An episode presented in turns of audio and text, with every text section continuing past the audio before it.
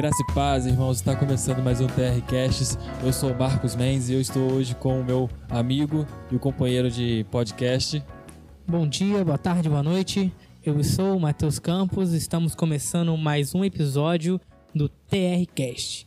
Esse vai ser o nosso episódio piloto, onde nós vamos conhecer a Assim- gente. É, assim mesmo, né? A gente vai apresentar o quem vai mais ou menos estar na frente aqui. Às vezes pode estar eu, às vezes pode estar o Marcos e tá faltando dois integrantes ainda, que é os nossos irmãos Matheus Cruz e o Alan Oliveira. Então, para começar, vamos fazer nosso combinado. É uma apresentação né, entre nós dois, nos conhecer. Porque a gente conversa, mas a gente não se conhece ainda, né? Isso. Assim, nossa história, como surgiu a fé entre, em nós, né? Então, vamos lá, Matheus. Vamos lá, pode começar. Sobre o evangelho, né? Você começou quando, assim, pro povo te conhecer, Matheus? Quando você começou no evangelho? Quantos anos você tinha? Qual igreja? Então, é, eu comecei em volta de 2011, 2012 mais ou menos, e foi na, na IPV. Mas antes, eu comecei a frequentar a presbiteriana da, da Água, Santa Maria 2. Então, aconteceu que eu comecei lá, mas aí eu desanimei, era muito longe, era muito mais novo, eu, ia sozinho, 13 para 14 anos. Aí eu desanimei e comecei na IPV. Lá na IPV, cara, eu comecei Aí foi muito rápido. Tinha, tava com meus 15 anos, tava na, querendo conhecer a, a igreja, conhecer o evangelho. Deus me chamou lá, foi tremendo o chamado. É, eu lembro do meu batismo, eu lembro das músicas que tocaram no meu batismo depois. Não demorei muito para batizar, fiquei em torno de 10 meses na igreja. Eu lembro que foi em 16 de outubro e eu me batizei lá. Aí eu fui afogado lá. É, eu, Matheus, eu comecei na. Desculpa que eu vou falar aqui, mas eu comecei no RTT, né? Comecei na Casa da Benção Missionária, foi no Roselândia, é, onde que a minha mãe conhecia uma moça que hoje já faleceu, era a missionária Leia, onde começou uma congregação no Roselândia, na Casa da Benção, e a Leia convidou a minha mãe, e nisso minha mãe me levou pra lá, né? Minha mãe já me levava também algumas vezes na sede da igreja lá, só que eu não gostava muito, de- eu não gostava muito, mas como eu era pequena, ela me levava. Não gostava muito de ficar lá. E dado quando eu tinha 14 anos, eu comecei a ir lá no Roselândia com a Leia. Aí fui na, nas congregação e tal, comecei a participar dos cultos. E não tinha muita gente no culto, não. Era só a missionária, a obreira que ajudava ela, e às vezes eu e alguns os vizinhos da igreja. E ali foi passando um tempo, foi passando. Eu ia na igreja também só dia de quarta-feira. É, tinha a quarta, aí tinha domingo, que como é congregação, os dias reduzidos. Aí chegou uma certa vez que a Leia falou, ô Marcos, domingo também é dia, né, do Senhor também, você pode vir na igreja, que eu só, como só ia na quarta, mas ainda era novo, não tava, não entendia muito, Seu culto era só na quarta-feira. só na quarta-feira. Deus não se cultuava no domingo. Não. aí nisso, passei aí também. Foi chegando no final do ano, foi no mesmo, sem também entender nada, né? Foi chegando no final do ano, ela falou que tinha evangelismo. Evangelismo não, batismo. E ela perguntou se eu queria. A gente tava vindo embora, como o caminho que ela fazia era o mesmo que eu, para minha casa. Ela perguntou se eu queria. Como, na hora eu não soube responder. Aí ela falou: vai pra casa, pensa. Aí depois você fa me fala. Nisso passou o dia. Aí eu falei pra ela, aí ela me perguntou, aí, mas, sem entender nada, eu falei: não, tá, eu vou. Sem entender nada. Não houve nenhuma, tipo assim, uma classe de catecumes, não houve nenhuma explicação, só houve um convite. Eu fui, fui meio que às cegas, né? Chegando lá, batizamos em Volta Redonda ali, que tem um local que eles batizam. Foi o primeiro batismo. Você foi afogado também? Fui, foi afogado. E dali começou. Progredindo na fé, fui aprendendo, aprendendo. Aí chegou um certo ponto que eu comecei a ver a pregação do Augustus, do Paulo Júnior, do Paul Washer. Âmbito reformado. Eu senti o desejo, como eu trabalhava aqui numa loja perto da igreja, senti o desejo de vir para cá e vim. E como aqui a doutrina é outra, há classe de catecumes, há explicações de porquê da fé, na razão da nossa fé, eu decidi ser rebatizado aqui. Eu vim rebatizado, também como a igreja não aceita o batismo da, de igrejas pentecostais, dependendo da igreja. Eu vim pra cá, batizei aqui e como eu estou aqui já tem já tem um ano que eu sou batizado. Batizei no aniversário da igreja, tem um ano e alguns meses. E eu tô aqui crescendo na fé. Sim, isso é importante.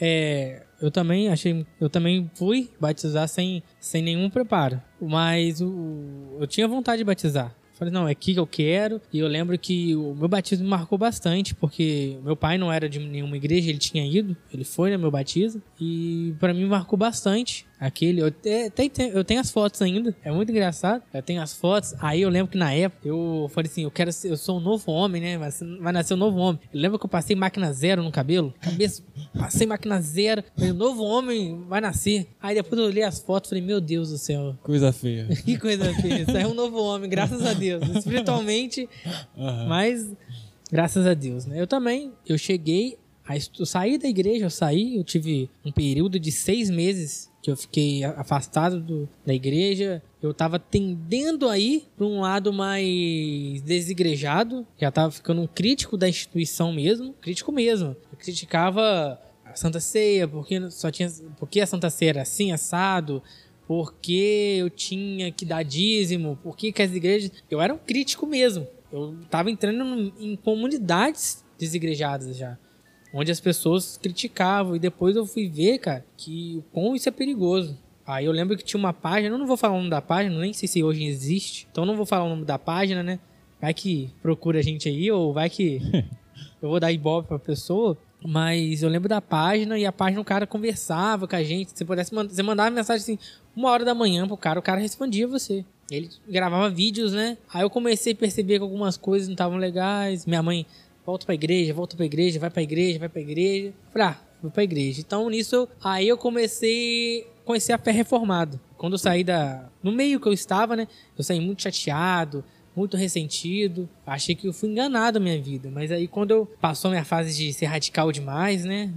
Aquela fase do, do hipercalvinismo, eu fui entender as coisas, falei, não, eles são meus irmãos também. Fui acalmando, né? Dando aquela, aquela respirada, falando, não sendo um guerrilheiro, não sendo um bravo, querer brigar com todo mundo. Alguém falasse que, ah, eu sou, igual se fosse, ah, sou do, sou do Reteté, eu já queria brigar, falar. Ah, hoje em dia sou, tá tranquilo. E aí eu te faço uma pergunta aqui. Como você, como foi sua conversão? Quando você viu que, opa, você já batizou e você viu a sua conversão? Ou teve algum momento na sua vida que você, opa, teve um estalo assim, que você, algo tá diferente, teve uma mudança. Conta pra gente sua, sua conversão. No batismo, né? Ninguém batiza já convertido, né? Se batizar já convertido é, é poucos. Batizei, como eu fui crescendo na fé, aprendendo, né? Esse crescer na fé eu digo aprendendo. Fui aprendendo sobre salvação, sobre Cristo, o sacrifício de Cristo. Pra você ter ideia, quando eu batizei, não entendi nem por que o Cristo, Cristo morreu, né? Primeiro batismo. Você para pensar, não teve importância porque não, não sabia o que estava fazendo, literalmente. Mas a partir do momento que eu fui aprendendo por que Cristo morreu, por que, que nós somos depravados, quando eu conheci a depravação, quando eu entendi que eu era pecador, necessito de um Salvador, acho que a conversão, a conversão se deu nisso. É claro que a conversão não é algo da noite pro dia, né? Mas o desejo assim de você querer ter uma vida mais voltada para Deus, abandonar certos hábitos que você teve antes, que você tinha antes, talvez que você não conhecia, porque como eu batizei sem ter muito conhecimento, houve deslizes. Eu deslizei, vivi, vivia na igreja, mas com o pé no mundo. É o assim, famoso crente Raimundo. é, o crente Raimundo. né, né? Não é igual, igual hoje. Hoje eu posso dizer assim, não, hoje eu tenho uma. Se alguém me perguntar alguma coisa da Bíblia, eu consigo responder. É igual Antiga- fala no livro de Pedro, né? Mostrar a razão da sua fé, você consegue mostrar, É. né? consegue justi- mostrar justificando com a Bíblia. E a conversão eu posso dizer que ah, começou agora, né? Quando eu vim, não tô enchendo baba da igreja, mas quando eu vim pra cá, comecei a aprender. Quando eu comecei a ouvir nos pregadores no, no YouTube, né? Porque é ali que des- despertou, né? Ali que eu ouvi o, a- caiu a ficha que eu comecei a ver, poxa, Tem alguma esse, coisa. é, esse evangelismo que eu tô tá muito. Esse evangelho que eu tô tá muito raso. Todo mundo passa por esse momento, né? De que você batiza, aí você tá, tá aquele, aquele amor, aquele fogo, né? No coração, tá, batizei e tal. E igreja pentecostal é o que? Eu vou nos cultos, eu vou nas reuniões de orações, eu vou tudo da atividade da igreja. Mas chega num ponto que você, como o alimento é a pregação, né? O alimento é tão raso, você começa a questionar. Poxa, tá, tá estranho, né? Por que, que Cristo morreu? Por que, que a pregação não é muito voltada para Cristo? Então nisso você já começa, aí começa a conversão, você crer. E também é algo do a conversão é algo do espírito, né? O batismo é mais é, como eu posso dizer, é mais um é um sacramento. Mas a conversão é um nascer de novo. E Cristo diz que para o que é carne é carne e o que é espírito é espírito. Então, para você nascer de novo, Você tem que nascer do Espírito. Essa é a verdadeira conversão. E como ele diz na Câmara Samaritana, onde você adora o Pai em Espírito e em verdade. Que é você literalmente, ou dentro de você mesmo, reconhece que você depende de um Salvador para ter uma amizade com Deus, e esse Salvador é onde Deus mesmo o envia, que é Cristo, você o reconhece como Salvador e você vê que você é um depravado mesmo, você é um sujo, você depende dele, que nada que você faça ou você queira fazer pode ser completo somente com suas forças. Sim. Suas lutas contra a sua carne, a sua tentativa de meditação na Bíblia, de, de ajudar o próximo, de tentar ser um homem, não ser assim alguém, procurar ser alguém influente na sociedade, mas querer ser um homem melhor do que você era antes. Sim. Isso você não consegue sem, sem Cristo, né? Sem os ensinamentos dele. Sim. Sem o Espírito Santo. Uma coisa que é, você vê assim, você não, você não se sente o mesmo. Você começa a ter querer ser diferente, né? É. Você começa igual. Eu tive esse momento também de querer, de começar a aprender, porque chegou num tempo que eu comecei a querer mais eu percebi que o ambiente que eu estava, ele não poderia me oferecer mais o que eu, que eu queria. Que eu, tipo assim, é como você chegou na, na piscina, você bateu na, na, na borda já e não tem mais para onde ir, vai vazar. Então eu queria mais, eu queria buscar mais. E graças a Deus, né, hoje em dia, muita gente fala mal da internet, mas graças a Deus nós temos a internet, nós temos o YouTube, né? Hum. E com certeza, uma, um reverendo que me influenciou muito a procurar uma fé reformada foi o reverendo, foi o reverendo Augusto Nicodemos. Ele teve um papel primordial nessa busca minha pela, pela fé reformada, né? Eu comecei a entender muitas coisas, a me questionar muitas coisas, porque quando você começa a entender uma... Pera, não é só uma doutrina, existem várias doutrinas. Qual que, é, qual que é essa que eu tô entrando? Aí eu comecei a entender o calvinismo, entender a fé reformada primeiramente, depois entender o, o, o calvinismo em si. Aí eu percebi, opa, aí houve aquele questionamento, né? Mas nesse meio dessa história dessa da minha conversão, e eu comecei a entender a fé reformada, o calvinismo, né? E eu comecei a vir para a igreja aqui, eu comecei a trazer uma amiga minha para cá. E essa amiga minha, ela também era de um meio mais de voltado para exageros, né? E ela começou a me questionar, ela estava desviada na época. Eu, vamos comigo na igreja, vamos comigo na igreja, lá é assim, assado. tava igual criança quando você dá um, dá um brinquedo para ela e a criança quer mostrar para todo mundo. Então, quando eu comecei a explicar, a entender novas doutrinas, eu comecei a falar para ela. Só que para mim, a doutrina fazia sentido. E para ela não fazia sentido. E ela começou a questionar ainda mais. Aí imagina eu, sabe, conhecendo a doutrina agora, e ela começando a perguntar um monte de coisa. E eu lembro da, eu não lembro agora as respostas que eu dei, mas eu sei que chegou um tempo que ela falou assim: "OK, você me convenceu. Eu vou com você". E ela começou a vir, vir, não fui eu que fiz nada, né? Foi a obra do Espírito Santo nela. E graças a Deus ela veio pra cá e ela se tornou minha esposa hoje em dia, né? Que é a Beatriz. Ela se tornou minha esposa. É, como o Iago Martins fala, tem que casar com a sua melhor amiga. E ela seguiu esse, esse conselho. Ela casou com ela casou com o melhor amigo dela. É, Matheus. Quero ter essa, essa sacada sua também. Evangelizar a própria esposa. Viu só? Deus foi muito bom. Mas e o engraçado é que ela tem parentes dentro da, da, da igreja também, dessa, da nossa igreja, só que ela não sentiu nada. Eles conversavam, conversavam, conversavam. Ela gostava da, da doutrina. Ela só começou a dar a atenção mesmo quando eu comecei a falar, pra você ver como que é Deus trabalhando nela. Ela podia ter ido para a igreja do, dos parentes dela, mas eu, eu prefiro vir para cá. Eu fiquei muito feliz com isso. Aí conta mais um pouco aqui, eu vou fazer uma pergunta para você, Marcos. Eu sei que você tem um, um, um sonho. Ficar rico? Não. é, um, é, um, é, uma coisa melhor do que ficar rico. É, conta pra, pra gente aqui, né? Como é essa, a sua vontade de ser um, de ser um reverendo, de ser um pastor, e como surgiu essa vontade? Não sei se você vai lembrar. Lembra da época, ano passado? Não, ano retrasado. Já tem um ano que tem esses desejos. Quando o pastor fez é, campanha, não, campanha não, era, era uma da família, lembra? Congresso da. Lembro, todo, tô, tô em maio. Isso, foi em maio. Ai, nisso foi o, aquele o reverendo Ítalo, lá, da, lá de Barra do Peraí. Muito bom. Ele veio aqui, foi na, no dia, né? Foi na quinta, foi na quinta. É, quinta-feira. É toda quinta, era toda, toda quinta. quinta. Ele veio e ele tava, pregou sobre a família.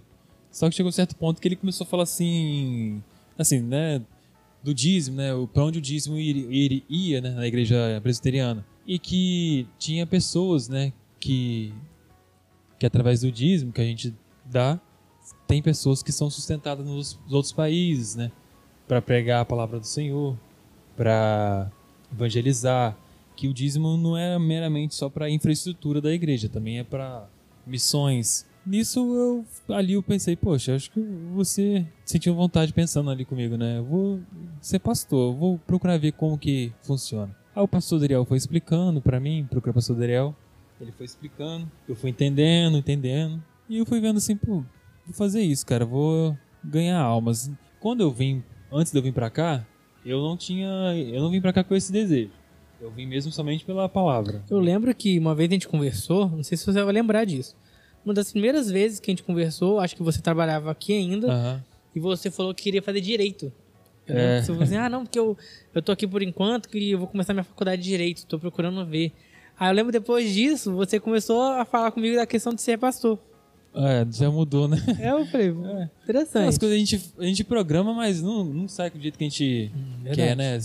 É Deus que decide. E o desejo foi aumentando, fui vendo como é, o pastor foi me levando lá no presbitério, fui vendo. Aí foi falando de como que é a pregação, como que funciona. Assim, dentro de mim eu sempre tive o desejo não assim de ficar de pregar, de pregar, falo mais de assim, evangelizar almas, trazer almas para casa de Deus, explicar. Sempre tive o desejo de aprender para poder explicar. E esse chamado foi passando, o tempo veio, veio vindo, e já deu um ano, Tô com ele ainda com a mesma vontade, com os mesmos planos, com o mesmo objetivo e querendo que seja feita a vontade de Deus. Se for para mim, eu vou. Igual o, o, o, dia que eu tive lá com o Hernandes, aí eu perguntei para ele. Ah, é verdade que o, o Marcos teve um, uma, um momento de, de prosa, né, com é, graças a graças a Cristina, o Paulo Otávio, que me a Cristina que me levou lá na casa de São Paulo e ela me levou na de igreja. De Pinheiros, né? É, de Pinheiros. Nisso eu fui lá, né, pra pedir um conselho, né? Perguntei para, aí eu me apresentei para ele, falei qual igreja que era. Nisso eu perguntei para ele se ele tinha um conselho para dar para mim que eu estava querendo ir pro seminário, que tinha um desejo de chamado.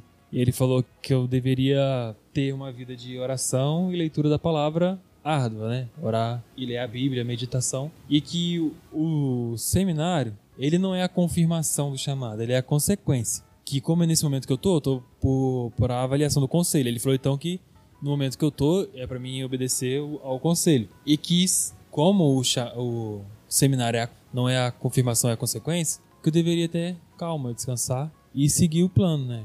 Tá debaixo do conselho e esperando. Se o conselho falar que não tenho chamado ou que falta alguma coisa, vai ser seja feita a vontade de Deus. No começo tava aquela emoção, emoção, mas aí eu vi que tinha que esperar três anos, né? Como sou novo membro da igreja já agora já vai mais com a razão, né? Mais com a emoção. Então eu tenho uma vontade, mas não é igual com abafamento de antes. Já com a razão, se for Deus, vai, tudo vai se confirmar. Igual uma vez eu vi o Paulo Júnior dando a explicação. A confirmação do chamado se dá consequência do dia a dia. Por exemplo, as pessoas chegam até você pedindo algum conselho, ou as pessoas né, ao redor. Isso também foi uma coisa que o Hernandes perguntou: se as pessoas ao meu redor reconheci o chamado. Sim, todos, a maioria da igreja aqui não sabe que, que eu tô nesse, nesse prepara, nessa preparação. Então, sim, se você chegar e perguntar, ah, Marcos tem isso, talvez ele vai responder que não, ou que não viu ainda em ação. Mas como eu ainda estou na fase da preparação, eu já, agora eu uso a razão, né? Já descansei, são três anos, é, vão fazendo passo a passo. É, tem tempo, tem tempo. É, sem abafamento para poder ter que provar as coisas para os outros. Também no começo também tava com essa no coração ter que provar. Não, não tem que provar nada para ninguém. É, as pessoas vão ver se eu realmente quero, se é obra de Deus na minha vida. A minha vida vai ser, Deus vai me transformar de acordo para ser o que Ele quer Sim, que eu seja. Sim, com certeza. É, se for da vontade do Senhor, nesses três anos você não precisa provar, ficar. Mas os seus atos, naturalmente, né, já vão ser voltados para isso. A comunidade em si ela vai te reconhecer um, um candidato, né, como uma pessoa apta a ser um, um é, pastor. Não sou perfeito, né? Sou depravado, né? Então, às vezes eu erro, eu erro bastante. Não vou mentir, não, erro bastante. Às vezes em, em lidar com algumas pessoas eu erro bastante. Eu não tenho muito quando a gente tá entre amigos, a gente é de um jeito, né? Quando a gente tá Sim. tá com pessoas que a gente não conhece, a gente quer não se age de outra A forma. gente acaba se fica fechando. É uma coisa é, natural do trancado. ser humano. É. O ser humano ele tem a tendência. a- Porque é um ambiente hostil. Quando você está com pessoas que você não conhece, com pessoas que você não tem tanto contato, então você meio que se torna mais hostil mesmo, você se fecha. Se é a tendência fecha. humana mesmo fazer É. isso. Isso com o tempo também, eu tô vendo que já tá mudando já, que antes era bastante. Não conseguia falar em público, chegar ao ponto da minha voz, é, chegar ao ponto da minha voz mudar a sono, a, como é eu posso dizer, o tom da voz mudar. Saiu uma coisa meio de travar mesmo a garganta, era algo bi- meio bizarro mesmo. E hoje, também dada a idade, também você vai crescendo, você vai trabalhando em outras áreas, vai em outra empresa, você vai conhecendo muitas pessoas, você vai acabando se soltando querendo ou não. É. Isso ajuda, né? Sair do seu mundinho também ajuda, né? Você querer socializar com as pessoas.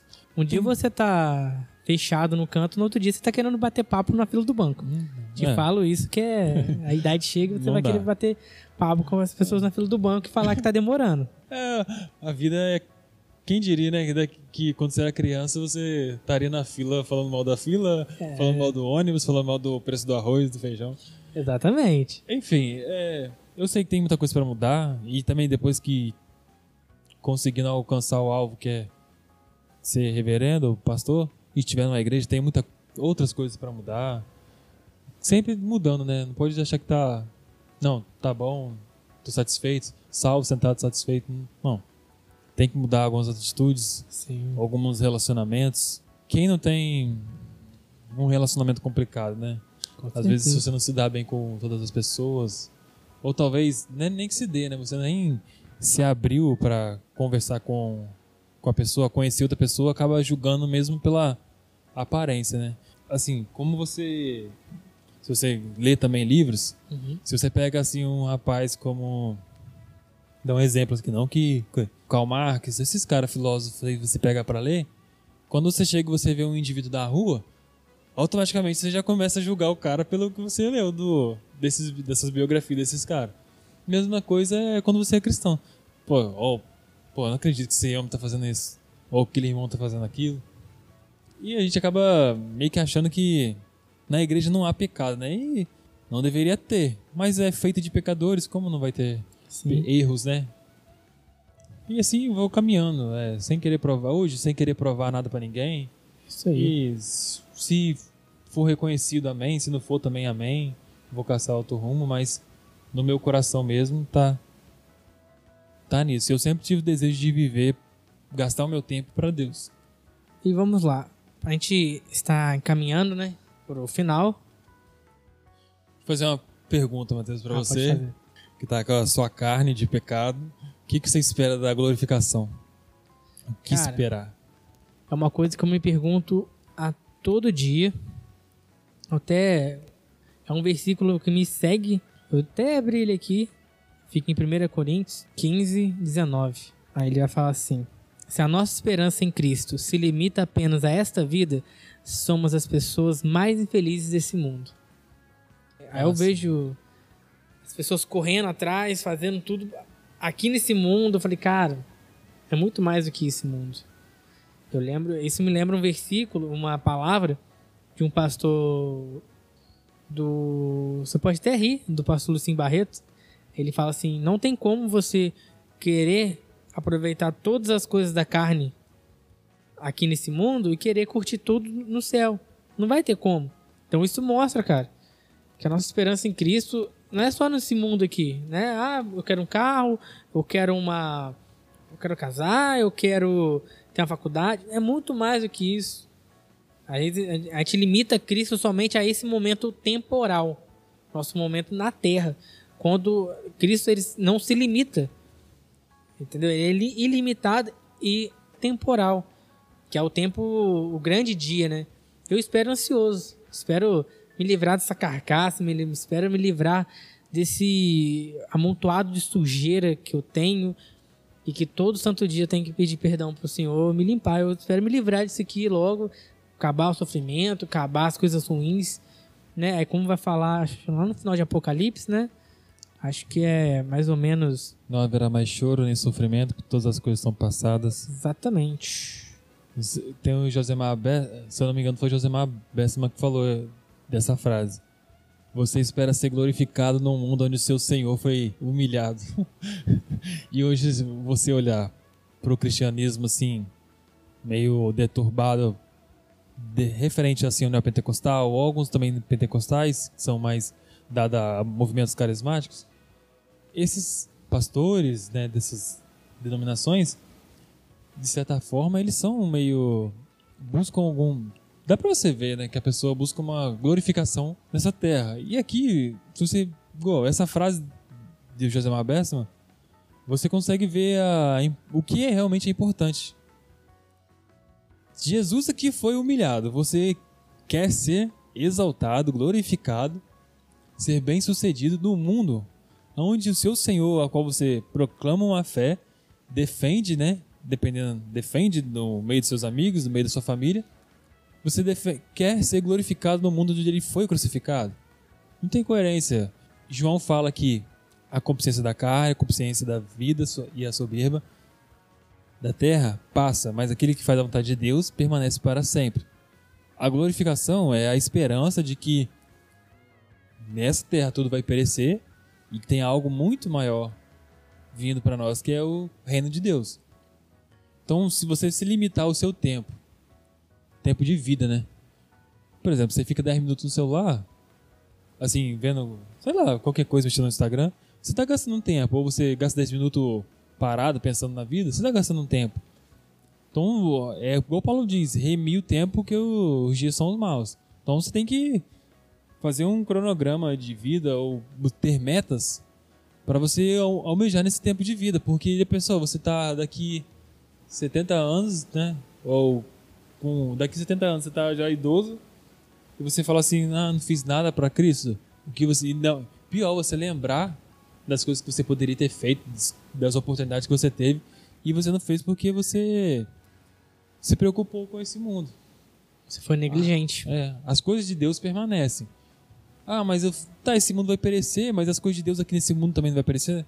Não, a Bíblia fala que aquele que faz a vontade de Deus permanece para sempre. As suas obras, o que você faz aqui, vai estar com você.